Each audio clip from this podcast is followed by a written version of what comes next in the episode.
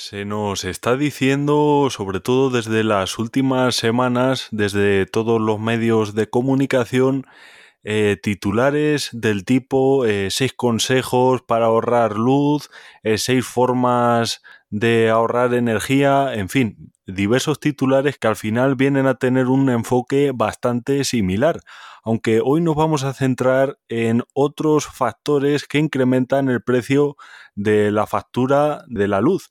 Y como de esto yo la verdad es que piloto más bien poco y supongo que también la mayoría de oyentes eh, no tengan ni remota idea de qué son esos conceptos tan extraños que aparecen en, dichas facturas, vamos a contar hoy con Inma, que está metida en este mundo de la electricidad y nos va a comentar cuáles son esos puntos cruciales de la factura de la luz porque realmente eh, hay muchas cosas más aparte de lo que consume el propio usuario, Irma.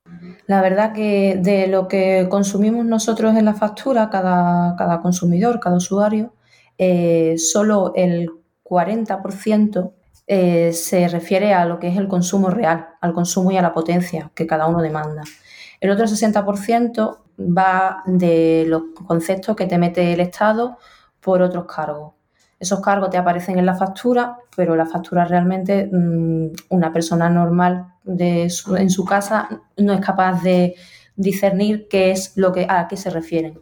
Entonces, un poco vamos a aclarar a qué se deben esos conceptos, cómo se definen y qué es lo que estamos pagando, además del consumo real que hacemos. Mm. El impuesto eléctrico aparece debajo de, del todo de la factura, cuando ya se han calculado los peajes, el ATR y el consumo y la potencia, y te hacen un 5,11% del consumo total que tú haces en la factura.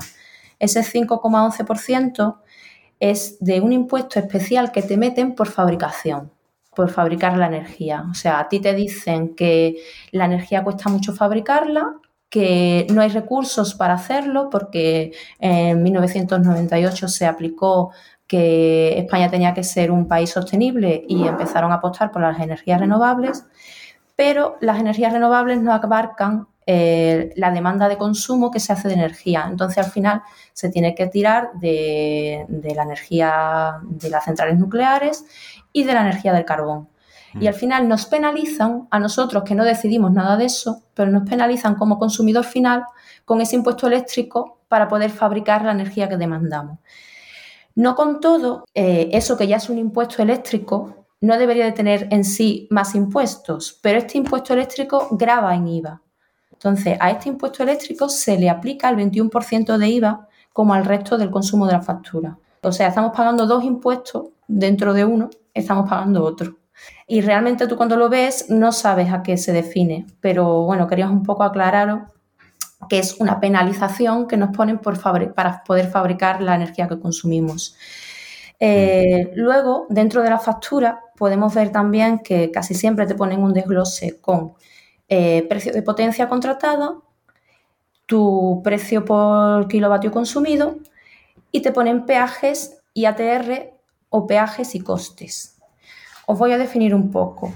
Los peajes suponen el 41% del precio de la factura son precios que están regulados por la CNMC y que los marca el Estado. La CNMC es la que regula el mercado y la que te dice eh, cuánto tiene que costar. Y esos peajes son por el acceso que se hace a la electricidad y por la distribución. O sea, yo te cobro un cargo de peajes por el acceso que haces a la red, que tenemos cada uno hasta llegar a la energía a nuestra casa, y por esa distribución que te hacen. Además de ese peaje, yo a ese peaje le meto cargo y te meto un cargo adicional dentro al, peaje para cubrir los costes de producción y fabricación, aparte del impuesto eléctrico que ya hemos hablado antes. Hmm. Entonces, em, el peaje lleva el cargo adicional y el cargo adicional ahora eh, lo han dividido en dos partes, porque con la nueva facturación te dicen que la potencia y el consumo, eh, cada periodo que te hagan, que la potencia va a llevar dos periodos y el consumo va a llevar tres, pues en esos periodos tiene un cargo cada periodo, independientemente unos de otros. Uno es más caro que otro.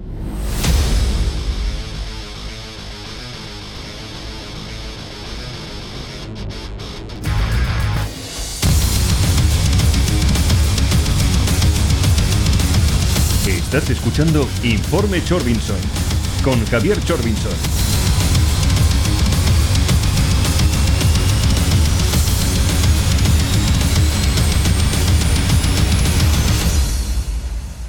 Ese es, digamos, el punto clave de lo que se está hablando sobre todo en las últimas semanas, de que va a ser variable ese precio en función de la hora y de ahí que, bueno, comentar al principio que aparecen estos titulares en distintos medios, especialmente los más afines al gobierno, que digamos que dan esos consejos del estilo, pon la lavadora a las 2 de la mañana, ponla un fin de semana, cuando realmente, a mi modo de ver al menos, hay muchas más cosas que incrementan el precio. No es solamente el consumo o que si consumes a esta hora vas a pagar menos, porque al final hay otras cosas más, como comentas, que son impuestos la mayoría. Claro, no, es que todos son impuestos y cargos adicionales que te pongo porque yo considero que, la energía cuesta mucho fabricarla y mucho llevártela en tu casa. El resumen de todo esto realmente es lo que te están diciendo eh, sutilmente, es que no consumamos energía. Donde quieren llegar ellos es a que no consumamos energía, que consumimos muchísima, que la demanda es muy grande y por eso te dicen que hay unas horas más caras y más baratas, porque según eh, las horas más caras se supone que todo el mundo está consumiendo mucha demanda en energía y entonces a mí me cuesta mucho producirla, tengo que tirar de centrales nucleares, tengo que tirar del carbón y como yo he ido en contra de todo eso y con las energías renovables no me da, pues yo no quiero que tú consumas energía. Entonces, eh, la idea principal de todo lo que están haciendo es que cada consumidor consuma muy poca energía. El fin que te dicen es porque hagamos un consumo eficiente o porque así salvamos el planeta. Pero bueno, yo creo que mientras tanto lo único que están haciendo es llenar un poco más las arcas y recaudar con ese importe a mayores que te meten. Mm. Eh, ya que has hecho el tema de, has sacado el tema de lo de los cambios estos de tarifarios, de, de los nuevos periodos y tal, eh, quiero explicar un poquito por encima. Te dicen que las horas más baratas del día, en las que se consideran el valle, hmm. eh, van a ser de 12 de la noche a 8 de la mañana, cuando se supone que la gente normal está durmiendo.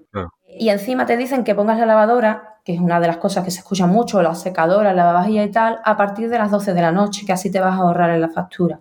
Pero resulta que en el 2018 se sacó una ley que te pueden multar por poner la lavadora pasadas las 10 de la noche, que la sacó el gobierno. Entonces, por un lado te estoy diciendo que la pongas a partir de las 12 de la noche, pero por otra parte yo hace dos, dos tres años saqué una ley en la que te puedo multar si un vecino te denuncia por tener la lavadora puesta a partir de las 10 de la noche.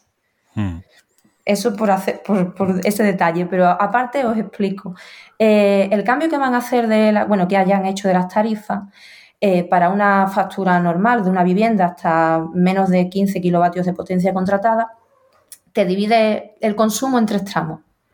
El consumo de la energía que yo demando, te dicen que vas a ver un tramo muy caro, que es lo que hablábamos antes, que es cuando hay más demanda y entonces te lo penalizo a, más, a un, un, importe superior, un tramo intermedio y el tramo barato, que es el valle este que hablaba. Em, y el fin de semana te dicen que vamos a tener solo el periodo de valle.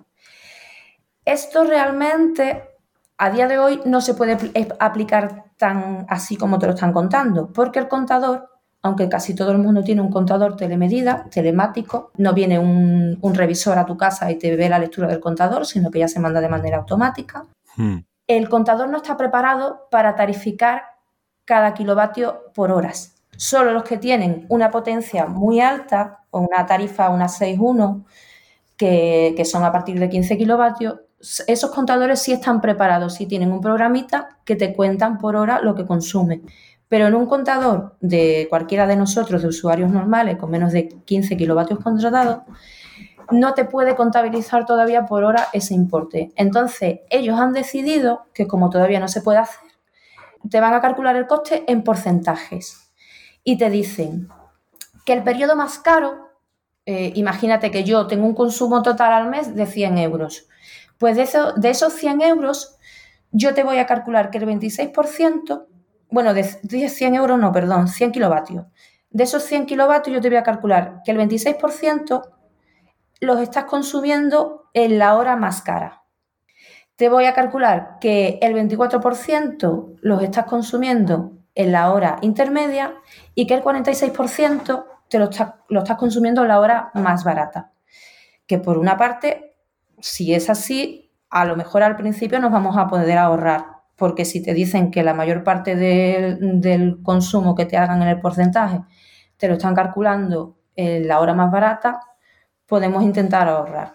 Hmm. Pero cuando es el contador cambie y lo preparen, que no se sabe cuándo, porque como esto es lento, hay personas, incluso hay zonas en las que todavía no hay un contador telemático, mm, no sé en qué momento empezarán a tarificarlo como ellos, cuando ellos tienen eh, informados. Estás escuchando Informe Chorbinson con Javier Chorbinson. Participa con nosotros en redes sociales. Apunta, arroba chorbido. Habrá más de uno que esté, digamos, siguiendo este tipo de consejos de, de consumir más por la noche, más los fines de semana, más los festivos y claro, al tener este tipo de contadores normales que te cuentan todo lo del mes independientemente de la hora a la que hayas consumido, dirán, pues entonces no sirve de nada lo que estoy haciendo siguiendo este tipo de consejos. Exactamente, y no te sirve de nada en principio. Lo que pasa que, como ellos han dicho, nos están reeducando para que hagamos un consumo eficiente. Porque mm. el, fin de todo es que el problema lo tenemos nosotros, que nosotros somos los que no sabemos consumir, los que no sabemos hacer las cosas y entonces nos tienen que penalizar para que lo, para que lo hagamos bien. Eh, ya te digo que al principio si lo hacen así y a mí me dices que me vas a cobrar el precio más barato al 46%, pues mm, eh, puedo valorar que sea positivo. Pero por otra parte, el precio de cada kilo, de cada periodo ha subido, porque el mercado ha subido y entonces mm, el precio en cada, en cada tramo va a ser un poco más caro. Y aunque nos digan que el, el precio más barato va a ser el 46% del consumo, si a mí tú me pones en, en el periodo más alto, eh, no sé qué decirte, eh, a, a, 23 céntimos el kilovatio, pues yo voy a pagar un 26% de ese consumo a 26 céntimos. Mucho más caro. Es difícil de de explicaros bien, pero bueno, intento que, la gente lo entienda lo, mejor posible. En resumen, ellos te dicen que hagamos todo esto y encima te dicen, porque esta orden, este cambio viene de la, de la Unión Europea. Bruselas se reúne y dice que España mm, le está cobrando a sus consumidores una potencia muy cara. Y entonces le dice que España tiene que bajar el precio de la potencia y que mm, nos pongan un precio más barato. Entonces ellos dicen, vale, nosotros hacemos cargo a lo que nos está diciendo la Unión Europea, bajamos el precio de la potencia y además le damos la facilidad de que se cobre en dos tramos, porque ahora la potencia te la ponen en dos periodos, mm.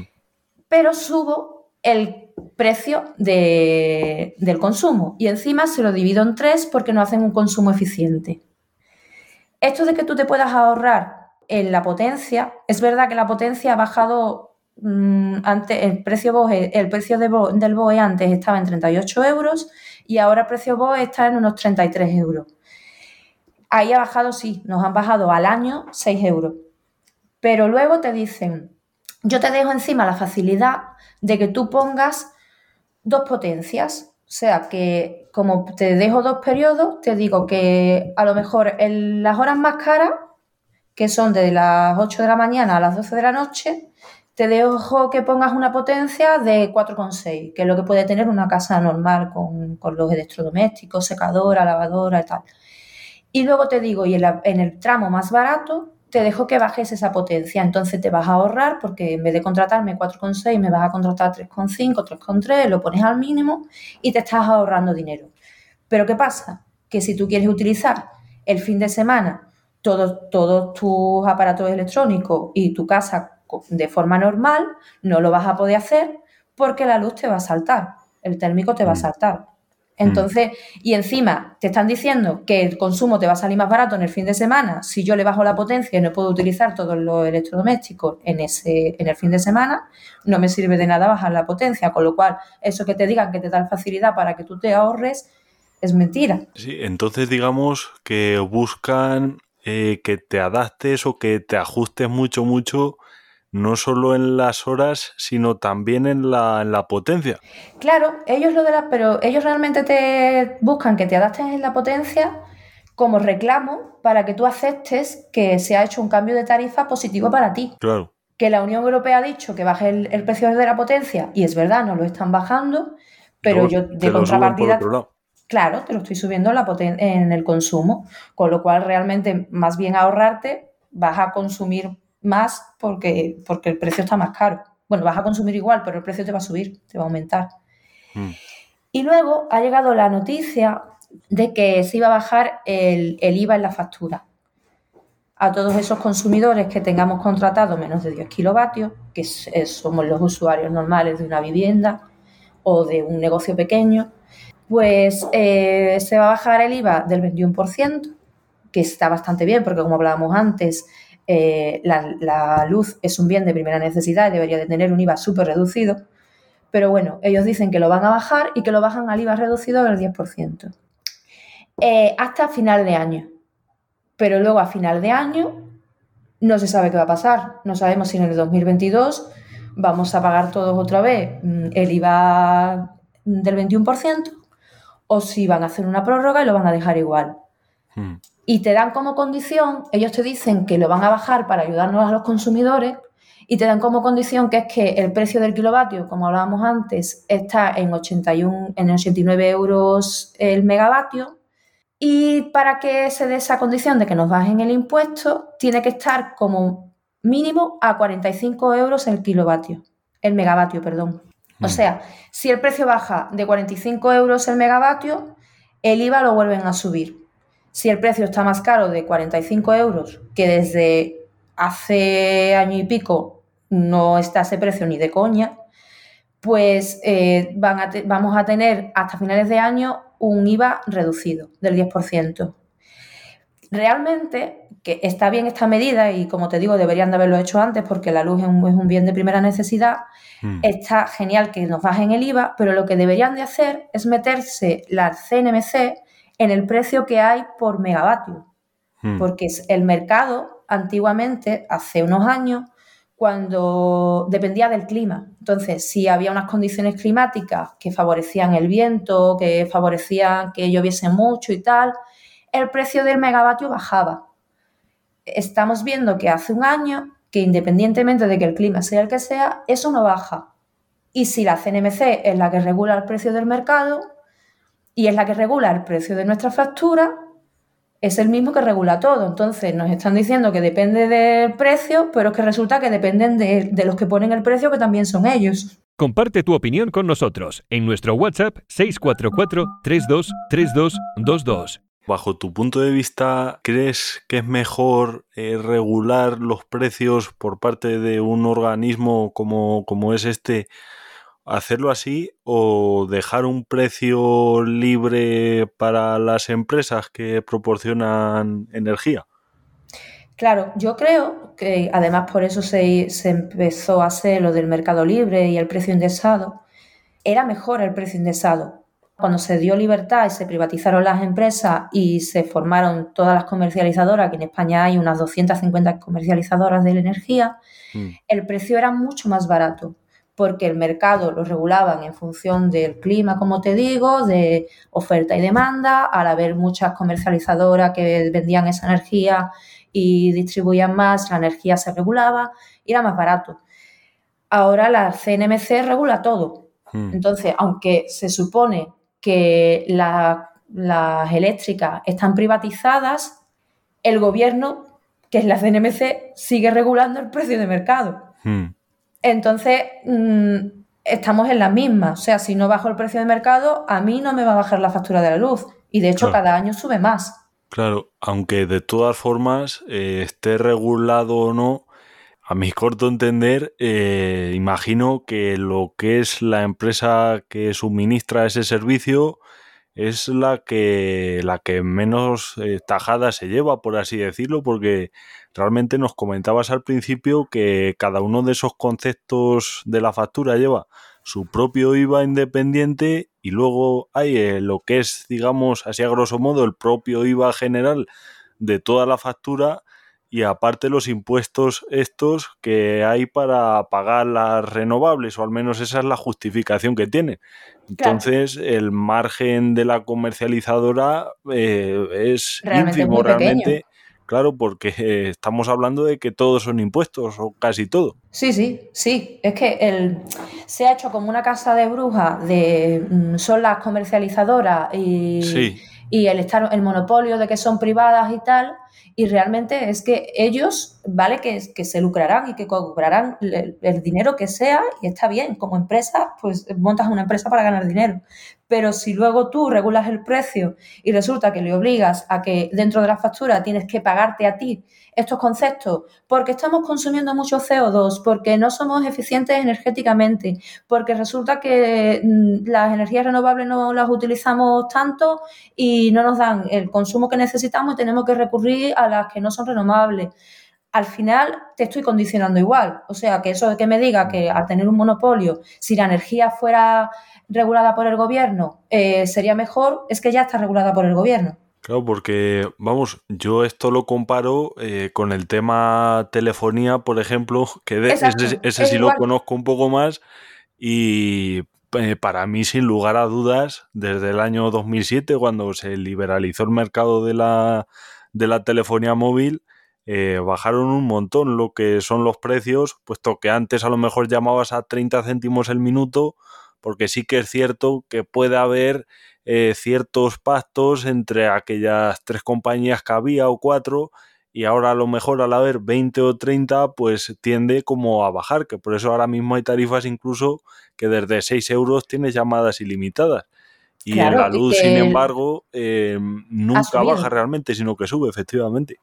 Claro, es lo que te explicaba. Si hay más de 250 comercializadoras de energía, mm. como el precio cada vez es más caro y como entre ellas no pueden competir, el margen que se lleva la comercializadora al final es pequeño y la factura no para de subir. Y los perjudicados somos los consumidores. Entonces, esos que, dicen, no, se mete, eso pasa porque son un monopolio y si se metiese mm. el Estado eh, se regularizaría de otra manera, pues yo tengo mis dudas porque realmente ya lo estamos viendo.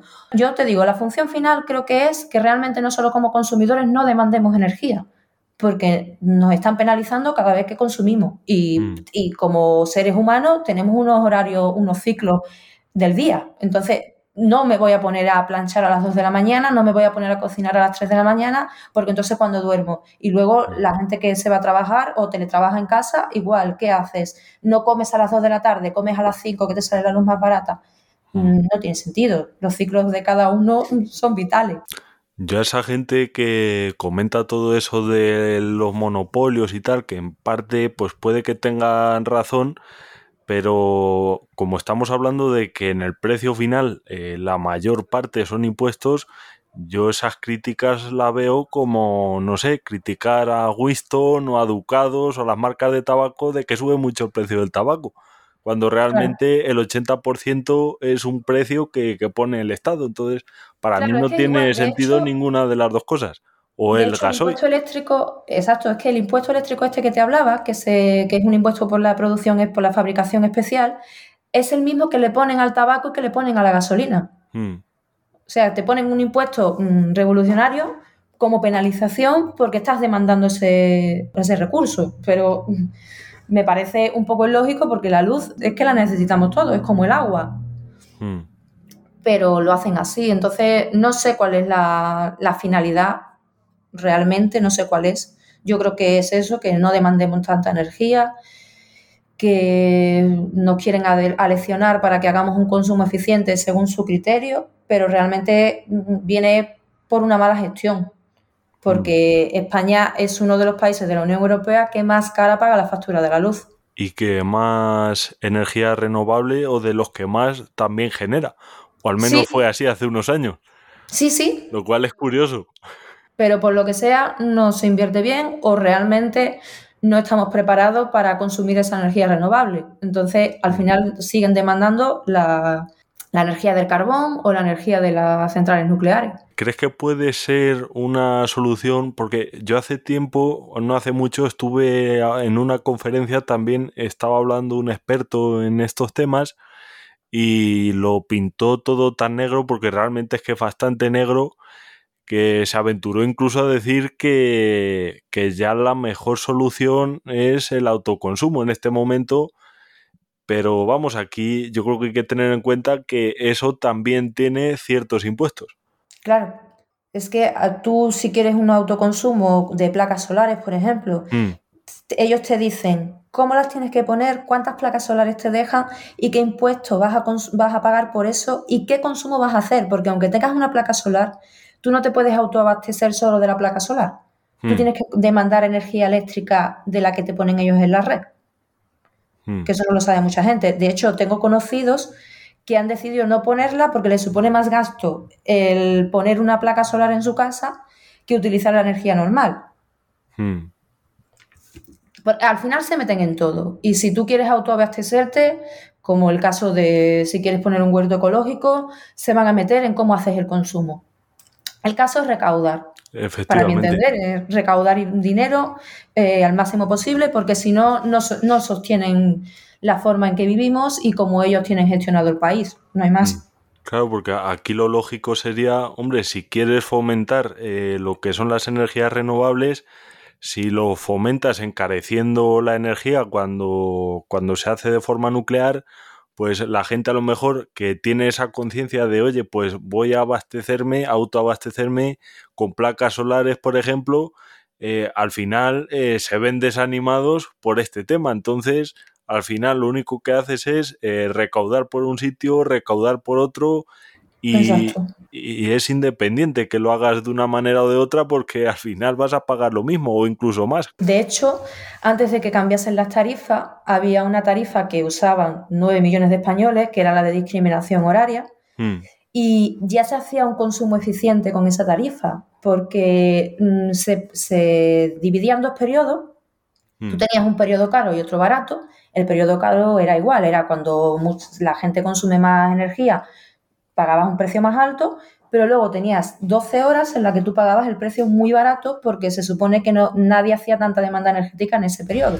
Entonces era desde las 11 de la mañana en verano hasta las 12 de la noche y de las 11 a las 12 de la noche era un precio más caro, pero luego de las 12 de la noche a las 11 de la mañana era un precio más barato. Entonces tú, si te levantas temprano y a las 9 de la mañana quieres ponerte a cocinar, a, hacer la- a poner lavadora, a lo que sea, te salía mucho más barato y te ahorrabas más, porque la, tarifa era bastante buena. Te ponían un precio muy caro en el tramo de más demanda, pero luego te ponían el precio reducido en el que no consumía tanta, tanta mm, energía la gente. Pero eso han decidido quitarlo. Entonces, no sé si ya se estaba haciendo una buena, un buen consumo en ese tipo de tarifa, porque no han aplicado esta y han puesto otra que es peor. Porque al ponerte los tres tramos te están penalizando con muchísimo importe en las horas más caras. mm. Pero bueno, lo han gestionado así. Y al final les ha venido bien porque hicieron el cambio con lo que te digo de Bruselas, de, vale, el- la potencia es muy cara, la bajamos, y han aprovechado y han dicho, no, no, pero ahora el consumo nos vamos a encargar de que sea más caro y además el consumo es más variable, le podemos sacar más porcentaje, del consumo depende de la gente sí o sí, y al final encarecen la factura.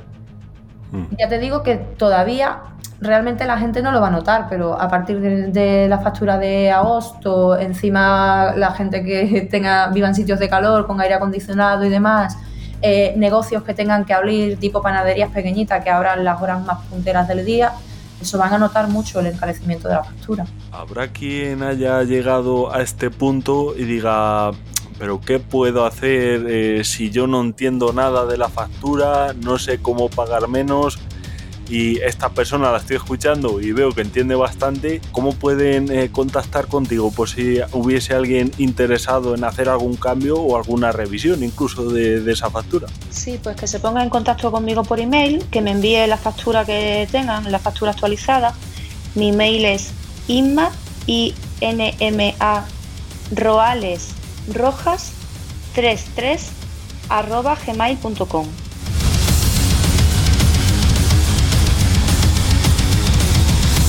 Ya puedes descargar y escuchar online este y todos nuestros programas en el podcast de Informe Chorbinson